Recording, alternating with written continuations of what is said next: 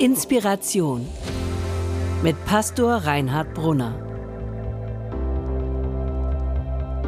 Mitschnitte von Predigten, Vorträgen und Keynotes aus Hamburg und anderswo.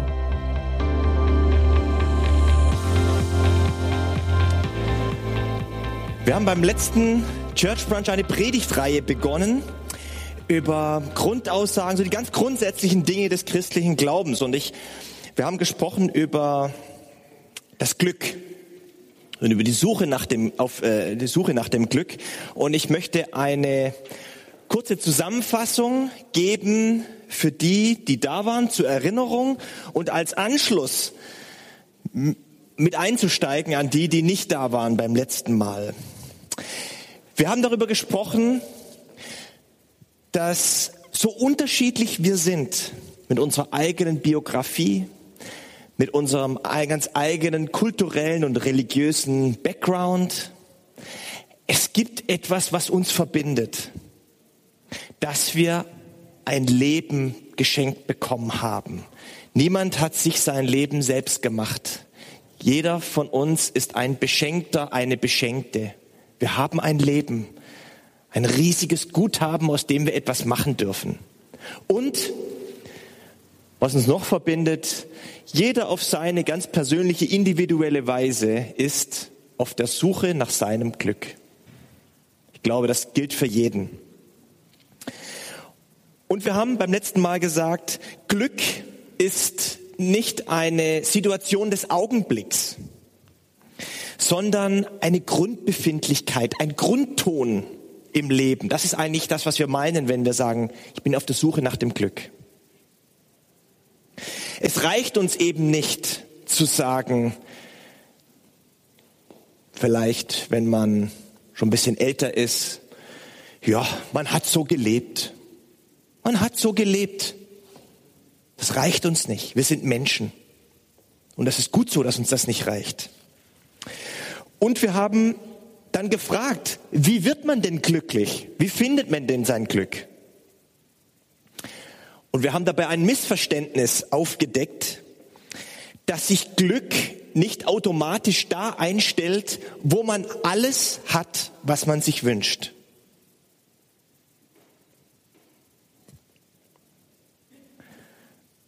Intellektuell ist uns das klar, aber in der Lebenspraxis nicht. Ist eine Binsenweisheit. Aber unser Ta Verhalten im tagtäglichen Leben geht oft anders. Das ist ein Missverständnis. Da, wo wir alles haben, was wir uns wünschen, stellt sich nicht automatisch das Glück ein. Ist so.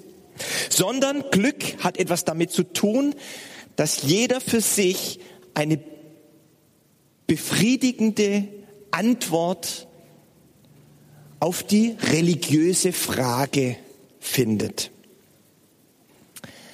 Der Mensch fragt und der Mensch fragt, warum? Das ist die Menschheitsfrage. Woher komme ich? Wohin gehe ich? Was ist der Sinn? Das ist eine religiöse Frage. Oft stellen wir andere, oft stellen wir die, eine andere Frage, andere Warum-Frage zuerst. Ich will ein Beispiel sagen. Wenn ein junger Mann, sagen wir jetzt bei diesem schönen Herbstwetter nochmal, mit seinem Motorrad großer Geschwindigkeit unterwegs ist und verunglückt und im Krankenhaus wieder aufwacht und sich dann der Oberarzt an sein Bett setzt und sagt, ich habe eine schlechte Nachricht für Sie. Sie sind querschnittsgelähmt. Und der dann, der da liegt, dann sagt, warum? Und der Oberarzt anfängt und sagt, da sehen Sie, Sie waren da mit erhöhtem Tempo unterwegs und da war eine Ölspur in der Kurve und die Leitplanke und der Baum haben eine höhere Materialdichte als Ihr Rückgrat und so weiter und so weiter. Dann wird der, der da liegt, wahrscheinlich nicken, aber das ist nicht das, was der gefragt hat. Das ist nicht das, was der meint. Diese Warum-Frage kann man auf eine naturwissenschaftliche Weise stellen Warum und wie ist das alles gelaufen? Das ist aber nicht das, was unser Herz bewegt. Wir können, die Naturwissen, wir können diese Frage nach dem Warum auf eine naturwissenschaftliche Weise stellen und auf eine religiöse Weise. Die religiöse Frage, die eigentlich dahinter steckt, das, was der eigentlich wissen will, ist, warum ich? Ich bin doch noch so jung. Und wie soll das Leben jetzt weitergehen? Das ist das, was er wissen will. Meine These ist, wenn ein Mensch eine befriedigende Antwort auf diese Frage, auf seine religiöse Frage gefunden hat, stellt sich Glück ein. Nicht als eine Art Happiness, sondern als ein Grundton, der uns begleitet, auch in den Höhen und Tiefen des Lebens. Hier möchte ich heute einsteigen und weitermachen. Und jetzt schauen wir mal, ob es heute klappt mit der. Na, jetzt aber. Sie merken oder ihr merkt, wir üben unter der Woche und wir verbessern uns von Gottesdienst zu Gottesdienst, was, was die Beamer-Technik anbelangt. Der Sinn des Lebens und wie man ihm auf die Spur kommt. Der Mensch muss fragen und er muss eine Antwort für sich finden. Und er gibt keine Ruhe, bis er sie gefunden hat. Was ist der Sinn des Lebens? Wir können diese Frage nicht googeln und wir können, dafür gibt es keine App und wir können auch nicht die Auskunft anrufen. Der Mensch will, dass sein Leben gelingt. Und Menschen leiden darunter, wenn sie im Leben keinen Sinn mehr entdecken können. Der Satz geht nicht mit schön zu Ende. Oft genug. Und interessanterweise ja gerade wir hier im Westen, gerade wir hier in den Wohlstandsgesellschaften, wo wir eigentlich alles haben. In materieller Hinsicht, Optionen, die uns offen stehen, Wege, die wir gehen können, Möglichkeiten, die wir haben. Eigentlich haben wir doch alles. Und gerade in den westlichen Gesellschaften ist die Frage nach dem Sinn ähm, immer noch präsent, vielleicht mehr als an, bei anderen Menschen und an anderen Stellen der Erde. Der Wiener Arzt Viktor Frankl, er ist der Begründer der Logotherapie, der Sinntherapie. Logo, Logos bedeutet Wort oder Sinn. Von daher auch Logopädie, das ist was ganz was anderes. Das hat mit Sprache, mit Sprechen zu tun. Logopädie, Sprechen. Aber Logos, der andere Sinnbedeutung von Logos bedeutet, äh, die, ja, die andere Sinnbedeutung von Logos bedeutet Sinn. Logotherapie, die Sinntherapie. Und er sagt, Menschen leiden an einem sinnlosen Leben. Der Grund für viele seelische Nöte ist, dass der Mensch keinen Sinn im Leben sieht. Das macht den Menschen aus. Wir können über uns nachdenken. Wir können über uns reflektieren. Und manchmal wünschten wir, wir müssten es nicht tun.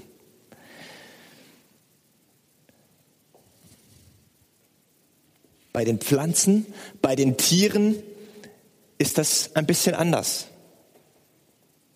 formulieren wir es mal vorsichtig, soweit wir wissen, läuft bei Pflanzen und bei Tieren ein Programm ab, ein Instinkt, das sie automatisch zum Leben führt. Vor ein paar Jahren hat man in Ägypten in einer Pyramide ein, äh, wie heißen die Dinger, eine, diese Vasen da, eine Amphore gefunden, verschlossen mit Weizenkörnern drin, 3000 Jahre alt. Und man hat versucht jetzt, was passiert eigentlich, wenn wir die wieder einpflanzen? Was passiert, wenn so ein Weizenkorn eingegraben wird, da unten sitzt, im, unter der Erde, bisschen Wasser abkriegt, Licht, fängt jetzt an zu überlegen, wie war das nochmal? Keim nach oben, Wurzel nach unten oder war das andersrum? Ist nicht so. Es läuft ein Programm ab. Das Weizenkorn weiß, was es zu tun hat. Das Weizenkorn weiß, wie es zum Leben kommt. Der Mensch ist anders. Der Mensch muss nachdenken und wird bald verrückt. Ich erinnere mich an eine Situation auf einer Freizeit, schon lange her. Es war irgendwo auf dem Land. Draußen ein junges Mädchen stand da äh, neben mir und Teenagerin, so auf der Schwelle zum Erwachsenwerden und äh, ihr ging es nicht gut und da war so eine Kuh vor uns und sie hat so wörtlich gesagt, warum kann ich nicht einfach so eine Kuh sein? Die knabbert sich so durchs Leben, von Gänseblümchen zu Gänseblümchen, zwischendrin mal ein bisschen Klee, das war's. Sie hat gelitten unter dieser, unter ihrem Menschsein, dass sie ihren Weg gehen, dass sie ihr Leben führen muss. Der Mensch muss sein Leben führen, in die Hand nehmen und führen. Das ist unsere Aufgabe. Wir verdrängen das oft. Keiner steht morgens auf, der Wecker klingelt und wir sagen, was ist der Sinn des Lebens? Meistens jedenfalls nicht, manchmal vielleicht auch, aber in der Regel nicht. In der Regel klingelt der Wecker, wir springen auf und der Alltag spult sich ab. Aber in dem, was wir tun, wie wir unsere Woche füllen, unseren Tag füllen, unseren Terminkalender, wie wir unsere Prioritäten setzen, beantworten wir diese Frage. Vielleicht ganz unbewusst. Auf unterschiedliche Weise. Da gibt es die einen, die sagen sich, alles reinpacken, was geht. 70, 80 Jahre auf der Überholspur, Vollgas. Ich nehme mit, was ich kriegen kann. Wir haben beim letzten Gottesdienst über dieses Leben als Jahrmarkt, als Rummelplatz gesprochen. Alles ausprobieren. Oberflächlich sieht das vielleicht aus wie ein erfülltes Leben. Ich glaube, wenn man genauer hinschaut, ist es die rastlose Ablenkung und Suche nach dem Sinn. Andere verdrängen die Frage ganz einfach. Moment mal. Augen zu und durch. Man lenkt sich irgendwie ab mit Arbeit, Freizeitaktivitäten, Einkaufen. Man donnert sich zu mit Traumwelten, Alkohol, Drogen, Computerspielen, Fantasiewelten, Facebook, auf Facebook das Leben anderer Leute leben.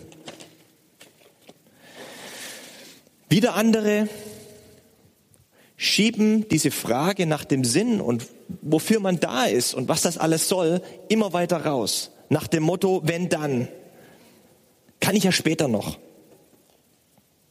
Wenn ich erst den richtigen Partner gefunden habe, dann beginnt das Leben. Oder wenn endlich das ersehnte Kind, der Kinderwunsch erfüllt wird, wenn das Kind da ist.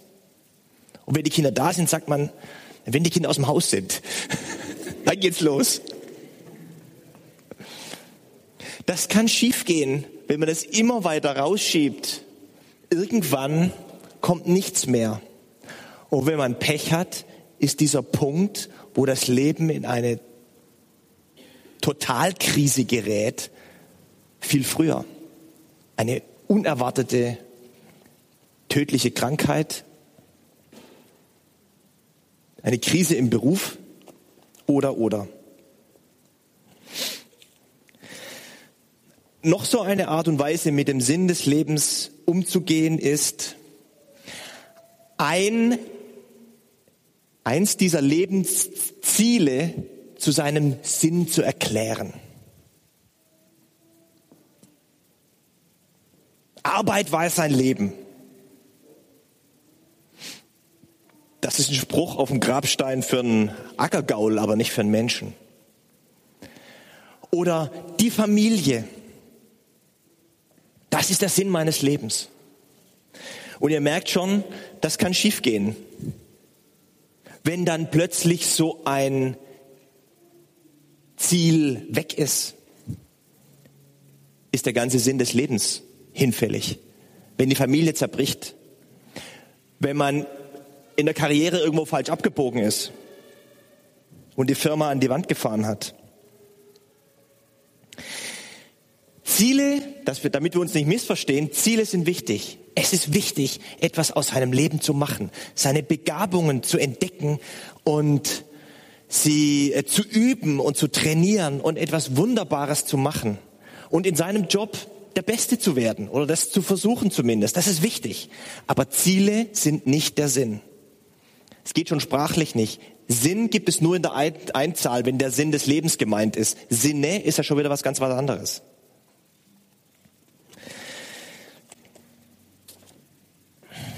Wie auch immer wir mit, dem Sinn, mit der Sinnfrage umgehen, ob wir uns vollstopfen, ob wir das verdrängen, ob wir es auf irgendwann verschieben oder ob wir Sinn und Ziele verwechseln, die Frage bleibt. Und jeder Mensch muss sich fragen und jeder Mensch muss, muss diese Frage für sich beantworten. Er muss eine für sich befriedigende Antwort auf diese religiöse Frage finden. Eine erste Entdeckung möchte ich mit euch machen. Der Mensch ist das einzige Wesen, das seinen Sinn suchen muss. Aber Sinn kann man sich nicht selbst machen. Sinn kann man sich auch nicht selbst geben, sondern Sinn wird gegeben. Sinn wird immer gegeben. Halten wir mal fest den Gedanken. Ich möchte ein Beispiel, ähm, Beispiel geben, das ich von ähm, meinem Kollegen Eckhard Krause habe. Ich habe auch noch keins besseres. Er sagt auch immer, er hat kein besseres gefunden. Ich habe auch kein besseres gefunden. Wir schauen mal, ob es, ob, ich denke, man kann damit was deutlich machen. Stellt euch mal vor, ihr seid ein Autoreifen, ein Rad, ein Autorad. Oder so, so ein Rad hier. Braucht man ein bisschen Fantasie für.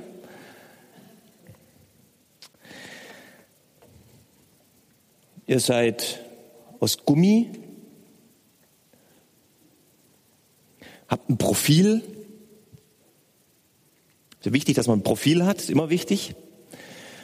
Man hat eine Bohrung in der Mitte, auch eine Bohrung für, für ein paar Schrauben, Spe äh, eine Felge, Speichen. Und jetzt findet ihr euch wieder auf einer Grünsilage.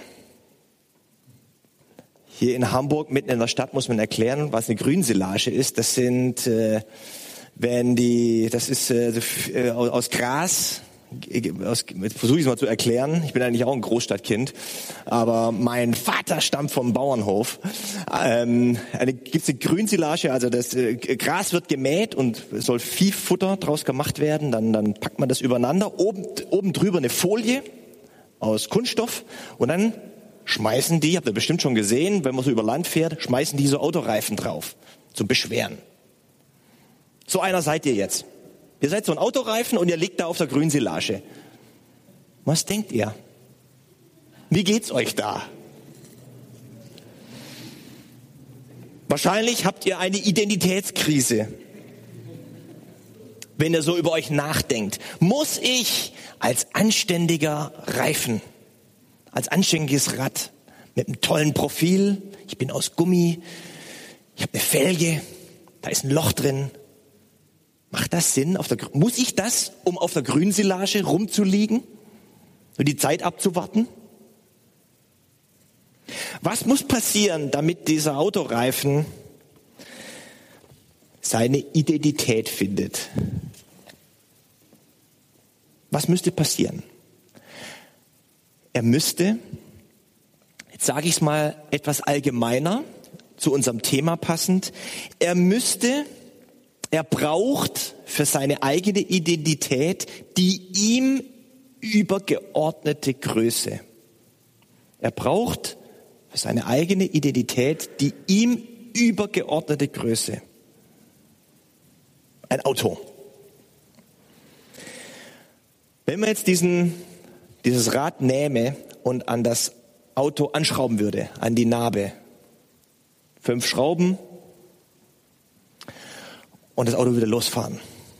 Ich glaube, dieser Autoreifen ganz tief in sich drin würde spüren, hier bin ich richtig. Dazu bin ich bestimmt. Jetzt macht alles einen Sinn. Das Profil, Gummi, der Luftdruck, die Felge, das passt. Endlich. Ich glaube, so würde dieser Autoreifen denken. Er würde zu sich selbst finden durch die ihm übergeordnete Größe, durch das, wozu er bestimmt worden ist. Sinn, habe ich vorhin gesagt, kann man sich nicht selbst geben, sondern Sinn wird gegeben durch etwas, was größer ist als wir selbst. Sinn wird gegeben. Nochmal zurück zu Viktor Frankl. Er war kein Christ, aber er ein religiöser Mensch. Er hat gesagt, wer nach Glück fragt, fragt nach Sinn. Oder wer nach Glück fragt, sucht nach Sinn. Wer nach Sinn fragt, sucht nach der sinngebenden Größe. Und wer seine sinngebende Größe gefunden hat, muss sich an sie verlieren, hingeben. Und in diesem sich an, an den Sinn, sich, sich in, und, und in diesem sich verlieren an den Sinn, findet er sich und sein Glück. Nochmal? Wer nach Glück fragt, sucht nach Sinn. Wer nach Sinn fragt, sucht nach der sinngebenden Größe. Und wer seine sinngebende Größe gefunden hat, muss sich an sie verlieren. Und im Verlieren an den Sinn findet er sich und sein Glück. Bei uns Menschen ist es oft genau andersrum.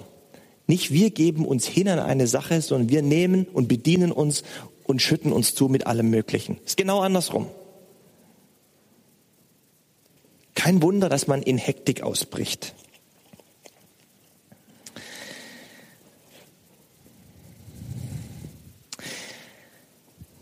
Wer es wagt, sich hinzugeben und sich zu verlieren, wird erfüllt. Bis hierher mal. Im Grunde habe ich bisher noch gar nichts Christliches gesagt. Das ist überhaupt nicht christlich, was ich bisher gesagt habe. Das ist Philosophie oder Menschenweisheit oder wie auch immer ihr das nennen wollt. Aber jetzt will ich eine erste christliche Andeutung machen. Anders als in der Umgangssprache bedeutet Glauben im religiösen Sinn Hingabe oder Vertrauen. In der Umgangssprache heißt der Glauben, habe ich neulich einen kleinen Jungen, sogar letzte Woche passiert. Glauben heißt nicht, nee, ich glaube, morgen sind wir wieder hier, das war auf so einer Klassenfahrt von meinem Sohn. Ich glaube, morgen sind wir wieder hier, Kräten anderer. Glauben heißt nicht wissen. Das ist die Umgangssprache. Im religiösen Sinne heißt Glauben Vertrauen oder Hingabe. Und im biblischen Sinne Hingabe an Gott. Hingabe an den himmlischen Vater. Von dem her, das glauben wir Christen, wir geschaffen sind. Zu, zu dieser Bestimmung und wir sind dazu bestimmt, zu ihm zu gehören.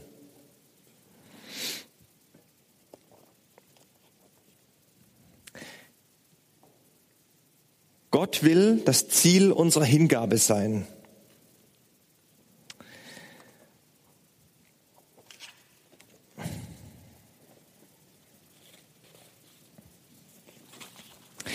Wie wäre das? Wie würde sich das anfühlen, wenn du wüsstest, dass du von Gott geliebt bist? Dass du von Gott geschaffen bist. Wenn das, wonach du eigentlich suchst, dieser Gott ist, der dich gemeint hat, der dich geschaffen hat, der dich gewollt hat. Keiner von uns ist ein Zufall. Keiner von uns ist zufällig hier. Es geht kein Mensch über diese Erde, den Gott nicht liebt. Und wie wäre das, wenn du wüsstest, dass du deshalb auch einen Platz und eine Bestimmung im Leben hast. Dass du nicht überflüssig bist, sondern dass es deine Aufgabe ist, in diesem Leben ein Stück die Liebe Gottes zu verkörpern. Und das, was Gott hier tun will auf dieser Welt, er nicht einfach auch ohne dich tun kann. Das wird ja manchmal so gesagt, Jeder Mensch ist ersetzbar und eigentlich ist es in gewisser Weise richtig, weil gesagt werden soll, man will jemanden nicht überfordern und überlasten. Es geht nur ohne dich. Äh, also es geht nur mit dir, nicht ohne dich. So, so, so verstehe ich diesen Satz, aber dieser Satz ist auch falsch. Weil keiner von uns ist überflüssig. Keiner von uns ist in diesem Sinne ersetzbar. Auswechselbar, austauschbar, eine Nummer. Ja, bist du nicht da, macht's ein anderer fertig. In Gottes Augen nicht. In Gottes Augen ist jeder von uns unersetzbar, unersetzlich. Mit einer bestimmten Absicht, mit voller Absicht bist du da, mit Gottes voller Absicht. Wie wäre das, wenn du das glauben könntest? Und wie wäre das, wenn du wüsstest, dass dein Leben ein Ziel hat? Nicht irgendwo im Nirvana zu verschwinden oder unter der Erde oder sonst wie, sondern dass dein Leben ein Ziel hat, eine Absicht hat. Das Ziel, heimzukommen zum Vater, in den Himmel, wieder zu Hause zu sein, in der Ewigkeit. Wenn es nicht einfach aus ist, sondern wenn du da bist und da bleibst und wenn sich da und dort beim Vater im Himmel erst das Leben erfüllt. Und das hier nur so ein kurzer Trailer ist. Ein Vorgeschmack. Könnt ihr das denken? Dass viele, dass ich glaube, dass viele unserer Fragen, die wir hier haben, nach dem Sinn und nach dem Glück mit Gott zusammenhängen. Das wäre meine Antwort. Ich will zum Schluss eine Geschichte erzählen, die Jesus erzählt hat. Jetzt muss ich kurz weiterklicken. Das war zu weit. Ah doch, naja, so geht's auch noch. Ich will eine Geschichte erzählen, die Jesus erzählt hat. Jesus hat erzählt, das Reich Gottes, also anders gesagt, das Land des Glaubens oder einfach gesagt, das mit Gott. Das mit Gott ist wie ein Schatz. Das ist ein Schatz. Und dieser Schatz ist in einem Acker verborgen. Eines Tages fand ihn ein Mensch. Wir wissen nicht genau die Umstände. Der Acker ist für mich so ein Bild für das Leben, für den Alltag. Der ackert und pflügt da drüber. Plötzlich bleibt er hängen. Was ist denn das? Mist, schon wieder, hat sich vielleicht schon geärgert. Schaut, ein Schatz. Ein Schatz. Ein Schatz. Im, in diesem Acker. Und er geht hin und verkauft alles, was er hat und kauft den Acker mit dem Schatz, weil er gefunden hat, wonach er gesucht hat oder auch nicht. Jedenfalls, er sagt, das ist es. Das ist der Schatz. Das mit Gott, sagt Jesus. Das mit dem Glauben ist ein Schatz verborgen in einem Acker, den ein Mensch fand. Und voller Freude ging er hin und verkauft alles, was er hatte, um den, diesen Acker zu kaufen, um den Schatz zu bekommen. Anders gesagt, er gibt sich hin. Er entdeckt diesen Schatz und gibt sich hin und vertraut und gibt sich hin an diesen Schatz und findet damit alles, was er gesucht hat. Darum soll es in den nächsten Gottesdiensten gehen. Gott wiederfinden, diesen Schatz heben, den Schatz des Glaubens heben. Gleich beim nächsten Gottesdienst geht es aber auch um Hindernisse auf dem Weg des Glaubens. Interessanterweise ist auch schon bei der Geschichte, die Jesus erzählt, dieser Schatz steht ja nicht einfach nur so rum, sondern er ist verborgen im Schatz. Und so ist das nur mit diesem Schatz des Glaubens. Er ist verborgen. Er ist irgendwie verschüttet, da ist Geröll drauf, paar schwere Brocken, der Zugang zum Glauben ist uns erschwert. Darum soll es in den nächsten Gottesdiensten gehen. Herzliche Einladung schon an dieser Stelle. Vielen Dank für die Aufmerksamkeit. Amen. Ich habe beim letzten Mal schon versprochen, dass wir versuchen, das mit dem Glauben immer ein bisschen ähm, zu illustrieren und, und deutlich zu machen und dass wir ein, deshalb kleine Interviews hier machen. Und ich habe für heute Rainer gebeten, ähm, ob er nicht Lust hat mitzumachen. Wir haben uns äh, bisschen, bisschen äh, ein Vorgespräch gehabt, um was so gehen könnte. Kommen wir hierher, vielleicht so zwischen mich und Taufschale. Ich gebe dir mal hier das Mikrofon. Und Rainer, wir haben miteinander gesprochen und du hast erzählt, dass du zwar früher in Kontakt warst mit Bibelgeschichten und die auch irgendwie so ein bisschen einsortieren konntest, Weihnachten, Ostern, Erntedank und so weiter, aber im Grunde so unterm Strich bist du ohne Gott und Kirche, kann man sagen, aufgewachsen. Vor ein paar Jahren hast du dich taufen lassen, bist heute Christ. Wie hat das alles angefangen? Wie ist Gott für dich mehr als ein Wort geworden? Kannst du dazu ein bisschen was sagen? Ja, dazu kann ich was sagen. Sonst, also wir hatten ja ein Vorgespräch. Ähm. Muss halt, sind hier alles. Naja, gut, okay. ähm, ja, also dass Gott für mich mehr wurde als einfach nur so eine abstrakte Größe, das hatte in Leipzig angefangen. Da habe ich studiert und habe halt natürlich auch mit anderen Studenten zu tun gehabt. Und ja, da habe ich halt einige kennengelernt, von denen wusste ich, okay, die sind Christen. Ähm, die haben das jetzt nicht irgendwie groß vor sich hergetragen oder alle um sich rum äh, missioniert, aber die ja, die haben halt äh, stellenweise anders gesprochen oder haben sich anders verhalten Menschen gegenüber. Ähm, und das hatte, ja, das ist mir aufgefallen und irgendwann habe ich dann halt auch erkannt, dass das durchaus was mit dem Christsein zu tun hat.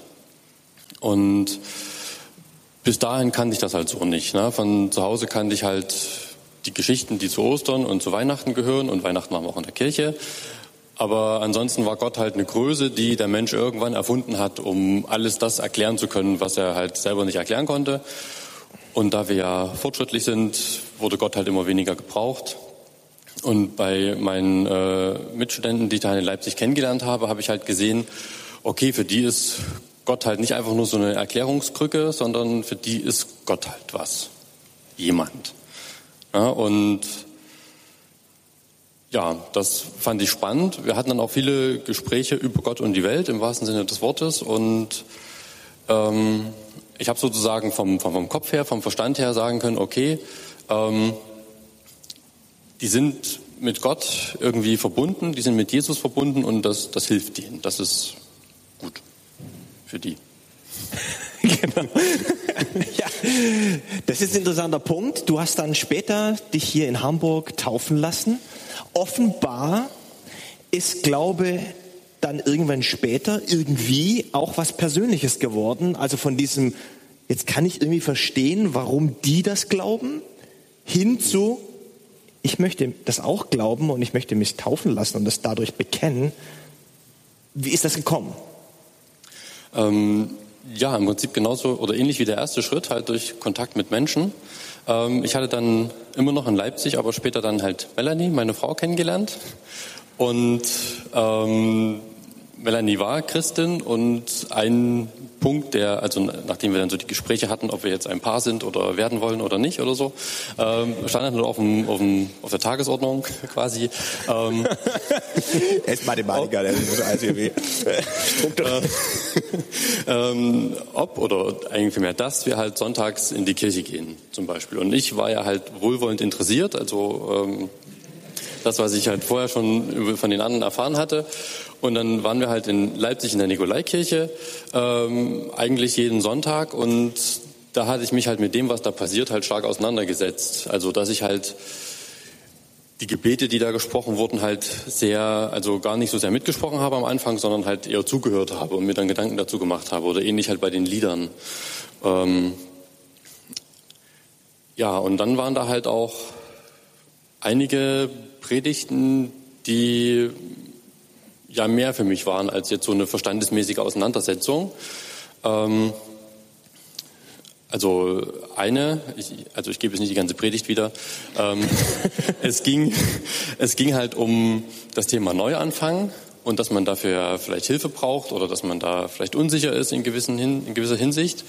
Und der Bibeltext, äh, der halt da dahinter stand, war halt der Psalm 121. Und das, was der äh, Pastor dazu gesagt hatte, das hatte sich halt, das hat mich halt angesprochen sehr stark und das halt so stark, dass dann ein paar Jahre später oder ein, zwei Jahre später, als, als wir dann in Hamburg waren, ähm, was für uns ja auch ein Neuanfang war. Und wir haben dann halt in Hamburg eine Gemeinde gefunden und irgendwann stand dann halt fest, ja, ich möchte mich taufen lassen. Und dann hat man die Frage nach dem Taufspruch. Und da kam mir halt diese Predigt von damals wieder in den Sinn. Und dadurch ist dieser Psalm 121 halt mein Taufspruch geworden.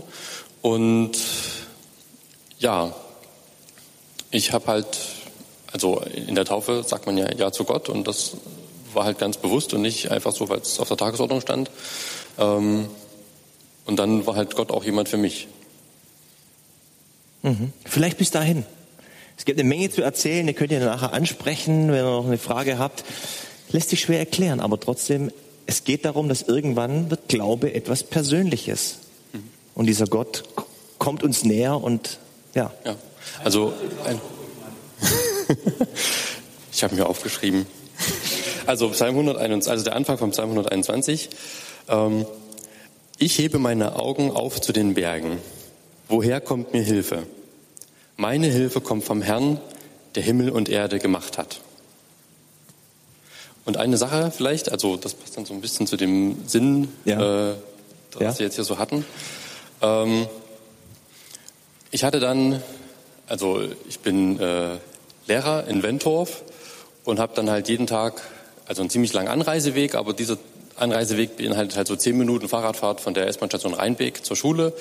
Und eines Morgens während dieser Fahrt äh, hatte ich auf einmal so ganz stark dieses Gefühl, wie es wahrscheinlich auch dem Reifen gegangen war, als er an das Auto geschraubt wurde.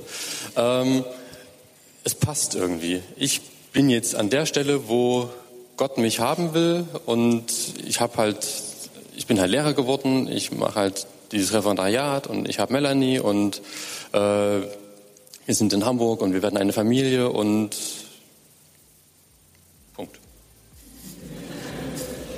Schön. Vielen Dank. Bis dahin.